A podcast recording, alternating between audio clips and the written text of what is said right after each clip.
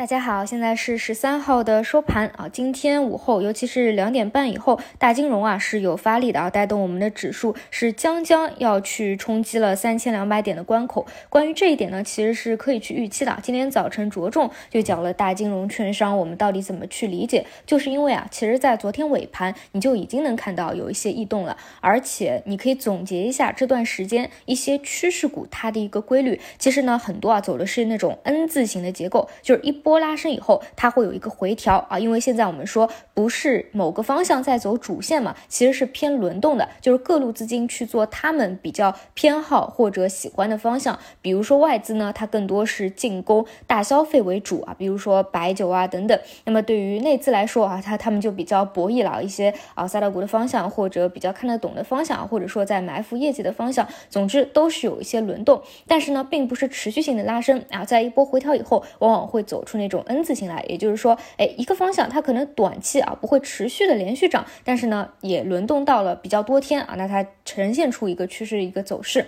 那么很多的大金融，其实你们啊前两天去复盘一下的话，就能够看出来啊，也是快要走 N 字形的一个走势。昨天算是第一天啊有所表现，所以今天呢本来就能够去预判到啊这个大金融是会有所表现的，所以早晨和中午又去讲了一下啊，尾盘就有所拉升了。那么我还是那个观点，就是暂暂。时先把它当成轮动来看啊，不要认为它立马就是一个牛市起至手的冲锋号。未来我们会看到这样的时机啊，但是当下是不能下这样的判断的。所以其实呢，下周还是以观察资金的动向为主啊。外资流入的一个幅度，今天又是大幅度的一个流入啊。内资在外资面前啊，这一波就相对比较怂啊。这个位置下周去看对于三千两百点冲击的一个情况吧啊，到底是冲上去以后出现冲高回落的一个动作，还是到底能不能够啊有效的在这边站稳？然后因为今天晚上啊有重要的事情啊，所以现在。其实就要出门了啊，很多的事情还不能详细的给大家聊，